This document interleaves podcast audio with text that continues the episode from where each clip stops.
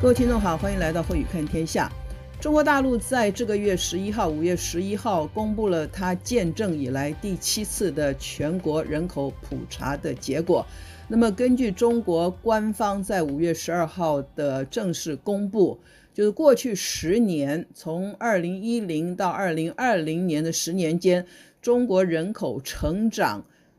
高达百分之五点四，或者说超过了百分之五点四。也就超过了十四亿人口，而且中国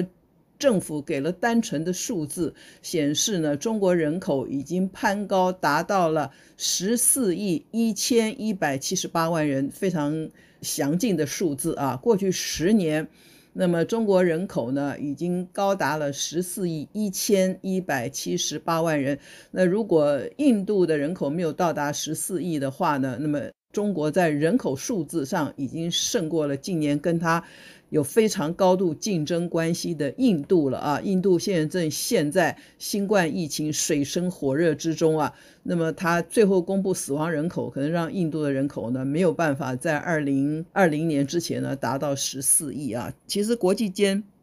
在过去十年啊，不断的对于中印两国人口的增长和统计有非常多的新闻报道。大部分西方的新闻报道都预计呢，在二零二五年，印度的人口会超越中国大陆的人口，变成世界上人口最高的大国。不过，今天我们不是来讲中国跟印度的评比，我们来看看中国在五月十一号公布的最近十年人口的增长是如何引起了欧美世界的怀疑，同时呢，也引发了中国外交部发言人跟欧美的媒体之间的一场大大的口水战。好，我们来看这个五月十一号的公布，是中国过去十年人口增长超过百分之五点四，实际人口总数是十四亿一千一百七十八万人。但是在中国大陆正式公布人口普查数字之前，英国的《金融时报》在四月二十七号那天就提早呢引燃了中国人口是否增长的一个大战。那天呢，呃，英国《金融时报》有一篇专题报道，报道的主旨呢就是随着中国呢进行十年一次人口普查啊，那么即将对外公布。中国大陆的人口会是五十年以来首度出现的下降。就英国金融时报已经预计，这一次中国大陆公布的人口数应该比十年前呢要少。而且这个《金融时报》的原因是这样：第一个就是他们根据各种非正式的这个观察统计呢，中国大陆的社会呢只是不断的在老龄化，但是呢出生呢却降低。另外就是中国国家统计局本来对外预定是在四月初就要公布到去年底结束的呃人口普查结果，但是呢。因为这个数字呢，对中国大陆来说是非常敏感的数字，需要政府各个部门呢就一个呃共同的数据达成共识以后才会公布，所以呢就花了将近的一个多月的时间来核对各部门对于人口数的这个调查，而且要得出一个。能让中国大陆最安心的数字，因此呢，就延到五月十一号才公布。这当然是《金融时报》的观察啊。所以呢，这个对于《金融时报》报道，中国大陆已经非常不满意。那么就在五月十一号。大陆官方的统计的人口数字公布以后呢，美国的《纽约时报》连续两天呢都有做了一个非常详细的调查报道。那么这个调查报道的结论就是，中国大陆呢出生率在下降，人口正在老龄化，而这世界第二大经济体的劳动力呢正在萎缩。《纽约时报》也说呢。中国大陆人口普查结果显示，大陆人口增长的速度是二十世纪六零年代以来最低的水平了，证实了中国正处在一次非常紧迫的人口危机当中。因此呢，中国大陆官方公布的人口数据是继续的增长，但似乎呢，外界没有人相信这样的一个统计的结果。所以呢，英国跟美国在中国大陆人口方面最新的这个报道是让中国大陆非常不能接受的。同时呢，美国有一个智库啊，就是关于统计分析的一个智库，叫做华盛顿讯息与战略研究所，里头的学者也分析了，说中国的实际人口数据和政府公布出来的数字可能有过亿的差距。什么叫过亿？就是差距超过一亿人口以上。中国宣称呢，人口已经超过十四亿了，但是很可能实际的人口呢只有十二亿出头。也就是说，过去十年来中国人口的萎缩呢非常的高，出生率呢非常的低啊。那么外交部这个战狼之一的女的发言人华春莹就在这个人口统计公布以后的记者会里头就说了。他说呢，大家去看欧美国家对我们人口统计的报道。他说有一个事实，不知道这些媒体、这些国家的智库他们有没有注意到，就是中国现在最新人口十四亿一千一百七十八万。依然比欧美国家所有人口总数加起来还要多，他说。因此呢，他就酸这个外国记者。他说：“你们摇身一变变成了人口统计的专家跟社会学专家了吗？你们得出来的中国人口危机说的这种结论，你们有科学的根据吗？”所以他最后说呢。近几年来啊，这个西方世界总是提出中国威胁论啦、中国崩溃论啦，这都是西方世界啊要来嫉妒中国耍出来的花样。他说，随着中国的持续发展，这些种种的这个乱象啊，还会不断的出现，但是最后都会被我们公布的事实呢一一被打脸。这当然是外交部发言人根据这个人口普查以后受到外界的讽刺啊。他的一个战狼式的发言，那我们都知道啊，中国大陆从一九四九年建政以来，其实因为因应粮食不够的危机，或者整个社会发展的过程啊，没有办法呢，让中国呢能够支撑。不断的出生的这个人口，那么一九四九年以来，中国进行的是一胎化的政策。我想这个大家都知道，中国人重男轻女嘛，为了一家只能生一个小孩，所以如果第一个、第二个生出来两个都有女婴的话，听说都把女婴去淹死啊，或用各种方式能够争取自己继续再生一个男婴啊。那么这样的在一胎化政策下出现的各种悲剧啊，不知几番，非常的多。那么到了。二零一六年啊，因为中国这个内部啊，这个经济高度的这个发展呢，需要这个大量的劳力，也因为一胎化的政策出现了非常多的后遗症啊，包括社会的问题、家庭的问题、婚姻的问题、两代之间的问题，所以二零一六年呢，进行了重大的人口政策改革，就抛弃了以往强制一胎化的这个政策。转而开放二胎化啊，也就是说你最多只能生两个。虽然我们知道，呃，中国大陆有钱有势的人呢，他们可以避开政策的检查，依然生很多的孩子。比如中国大陆非常多的名人，不管是艺文界、影视界、政界，还是有很多人家里是超过一个以上小孩。所以，二零一六年开放二胎化政策以来呢，认为呢这个婴儿的生育率会大大的增加，但是实际上并没有奏效啊。那么。二零一六年二胎化政策开放以后呢，中国自己在二零一九年记录了从一九四九年以来出生率最迟缓的一年，就是二零一九年了。那是开放二胎化政策以后的三年了。二零一九年那年呢，平均每一千人只有十点四八名新生儿，一千个成年人里头只有十点四八个新生儿。所以呢，表示这个二胎化的政策并没有奏效，出生率呢还不断的在下降。当然，出生率下降原因有很多啊，因为二零一六年呢，已经是中国大陆所谓九零后的这一代年轻人开始大学毕业，那么要出社会成家立业的时候了，或者说是在欧美说是千禧年世代的这个年轻人呢，都已经到了可以生育的成熟的年纪了。但是呢，大家就不生不生，当然是跟呃中国大陆城市化逐渐打开了。就是过去住在城市人口比较少，大部分人都住在乡下。那么乡下很多人呢到城市去升学去工作，所以呢住在城市里头呢生活水准就很高了。第一个因为经济的原因不想生小孩，因为生一个小孩从幼稚园、幼儿园一直到念大学要念一流大学出国。然后呢，要跟着欧美国家啊，呃，这个走很多时髦的生活路线，都要花费非常高的钱。也因此呢，大家就年轻人呢就选择呢这个不婚或者同居，或者结婚以后呢不生孩子，就是九零后的这个大陆年轻人都有这样的一个趋势。然后大都市的生活费用不断的升高，那么年轻人喜欢享受生活，自己花钱都不够了，干嘛还要多一个小孩来分享他们的这个工资？所以呢，大家对于生育裹足不前。二零一六年公布的二胎化政策算是全面的失败了啊。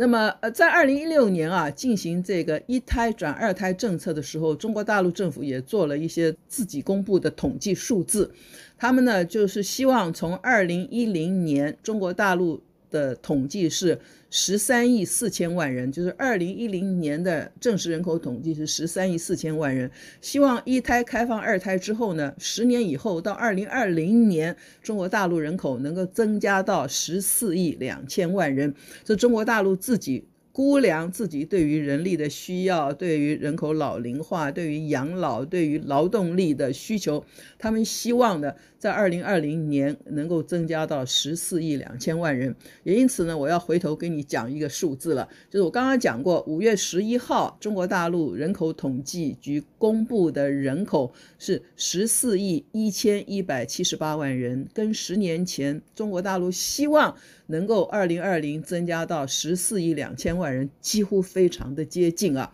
也因此很多这个外界的人认为是中国大陆先画了一个靶心，然后呢再来射箭。这个靶心呢就是十四亿两千万人，然后射箭的结果虽不中呢，亦不远矣，因为统计的结果是十四亿一千一百七十八万人，就少了几百万人而已啊。也因此外界对于这样的一个。接近的几乎是人工化的数字啊，大家都有怀疑。当然，我们不知道呢，呃，西方的怀疑到底最后是谁对谁非啊？但无论如何，最近为了人口统计是有个口水，中国跟西方的口水战啊。那你说大陆的统治当局有没有注意到人口老化的问题、生育率低下的问题呢？你你要回头看，二零二零年十月，就去年十月呢，中共举行了十九届的五中全会，叫做“十九五”嘛。那十九届五中全会通过了“十四五”的规划，中国大陆的经济规划是每五年一个轮回，对不对？过了“十三五”，那么从二零二一年进入“十四五”了，这是十九届五中全会通过的“十四五”的规划，中间就表明要把应对人口老化提升为国家级的战略，因为变成国家安全问题了。那当时呢，中国社科院的这个人口专家就表示说，“十四五”呢面临人口老化的压力。非常的大，应该开放民众以生第三个孩子，就是二零一六才放宽二胎化，但是二胎化的结果人口不增反降，因此呢，这个“十四五”的计划中有一个跟国家战略相关的问题是开放民众有第三胎，可以生第三胎，但是这个政策并没有公布啊，它只是一个计划。那当时社科院的关于“十四五”的讨论稿中提到以下的字，他说要实施积极应对人口老龄化的国家战略，下面列了很多的这个实施的细节，但是注意到并没有提到敏感的中国大陆人口下降的问题，只讲人口老龄化，却没有讲到人口出生率的下降，可见人口这个出生率的升降与否对中国。大陆政府呢是一个非常重要的一个面子问题，而且也是非常大的一个压力的来源，也因此呢不能够轻易在“十四五”这么重要规划里头提出呢人口生育率下降的问题啊。但是很多人观察到，中国共产党中央最近这几年在微信，就是他们用的最多的这个手机里头的通讯软体。在微信的公众号常常发文宣传，建议要全面开放生育，鼓励生育。那么大家就认为这个原因就是人口的形势正在逆转当中了，必须在微信上不断地发出党的呼吁啊，希望大家呢多生快生啊。那么也因此外界认为这样的一种文字宣传显示中国大陆人口衰退的速度已经超乎想象，已经超乎他们原来的预计了啊。特别是二零一九年这个呃新冠疫情首度在中国大陆武汉爆发以来，中国大陆进行了武汉的封城，然后接着等于半封国了啊，很多很多大的城市都封锁。那时候外界对于这个呃新冠肺炎在中国大陆造成的确诊数字跟死亡人数，外界是有高度怀疑的。但中国大陆自己公布的确诊跟死亡人数是在一种非常可控的情况之下呢。但是现在回头看。这个中国大陆最新公布人口统计数字，很多人认为，二零一九年中国大陆人口有相当程度的减少，因为疫情，所以呢，也可能就是二零一九年这一年人口呢大量的减少，就造成了过去十年的人口普查的这个人数减少。虽然中国大陆公布的还是呃增加了百分之五点四，增加了。将近一亿的人口啊，好，那我觉得对于中国大陆统治当局来讲，出生率下降啊，只是一个数字的问题。可是呢，这个数字引导的外界对中国大陆未来经济发展的估计呢，却是中国大陆没有办法忍受的。因为欧美已经开始出现了这样的标题了，就是中国出生率下降影响大，使得中国的经济可能难以超赶美国啊。我们知道。中美之间从川普的四年到现在拜登上任已经四个月，彼此的这个竞争的关系越来越激烈。就算不是进入冷战，但是彼此这种战略竞争的关系是非常非常火热的一种情况啊。那么因此出生率下降、出生率下滑，就等于一个社会快速步入了老龄的社会。出生率下滑等于快速步入一个老年的社会。也等于劳动的人口也逐渐逐渐的老龄化，那么因此劳动力要下降，这是一个非常简单的人口统计的一个因果的一个理论啊。那么最后就会冲击生产力，对，呃，人口老龄化，劳动力老龄化，劳动力下降，然后生产力下降，这是一个必然的统计的一个结果。那么根据统计呢，中国大陆六十岁以上的成年人现在已占总人口的百分之十八点七了，而二零一零年就十年前统计的时候呢，六十岁以上的这个成年人呢，只占人口的百分之十三点三，从十年前的十三点三到现今的百分之十八点七，人口的老龄化已经非常快速具体的一个象征了。伦敦有一个非常有名的经济数据分析公司叫 Capital Economics，那么他们最近在有一份这个研究报告里说，我们使用中国进行人口普查之前的资料进行推估以后，表示在二零三零年之前，中国的劳动力将以每年下降百分之零点五的速度下滑。这个对中国大陆的 GDP，也就是国内总生产毛额，会有相当的影响。Capital Economics 也说，成长减缓将使得中国经济更难以追上美国，并且也可能对中国的全球地位造成一种无法形容，就是目前还无法预估的一个影响啊。那中国大陆的人民银行，就中国的央行啊，自己在今年三月其实也发布了一份他们自己内部的工作报告，提供给大陆的政府参考。这份工作报告念出来各位听，他说到二零五零年，劳动人口占中国人口的百分之六十，低于二零一零年占到百分之七十五，就是。劳动人口在中国人口中啊，也越来越少了，这将损害中国的生产力。而当中国加速进入老龄化社会之际呢，美国人口却出现了正面的改变。这一份人民银行的工作报告引述了联合国的一份预测的资料，说呢，美国到了二零五零年的时候，人口。跟二零一九年相比，会增加百分之十五，呃，同一个阶段，中国人口却是下降了百分之二点二啊，这是联合国的资料。所以，中国的人民银行在这份报告里就警告说，中国政府必须了解人口状况已经改变了，必须认清教育跟技术进步无法弥补人口下降带来的影响。中国教育水准提高很多，中国的各种生产技术提高很多，但人民银行说，我们的教育跟技术的进步无法弥补人口的快速下降带来的负面影响。这是中国大陆自己央行所做的一个报告。那今天呢，花了一些时间啊，跟各位讲解了不久以前，就五月十一号，中国大陆人口统计局公布的过去十年中国大陆人口的变动。中国自己的这个统计呢，是呃人口呢比十年前增长了百分之五点四，而且已经超过正式超过了十四亿人口，到达十四亿一千一百七十八万人。但是外面对于中国大陆的统计啊，因为它迟了一个月才发布啊，那么也有很多的怀疑。但无论如何呢，人口的老化恐怕是全世界必然的趋势。那人口老化没有关系，你的生育率能够赶上的话呢，人口老化就是一个自然的现象啊。还有人越来越高寿。那台湾其实也面临同样问题，不过台湾只有两千三四百万人口啊，就就没有太引起大家的这个注意啊。所以呢，我看中国的“十四五”第十四个五年经济计划，就是二零二一到二零二五啊，恐怕在这个生育方面啊，在人口政策方面要做相当大的调整跟鼓励了啊。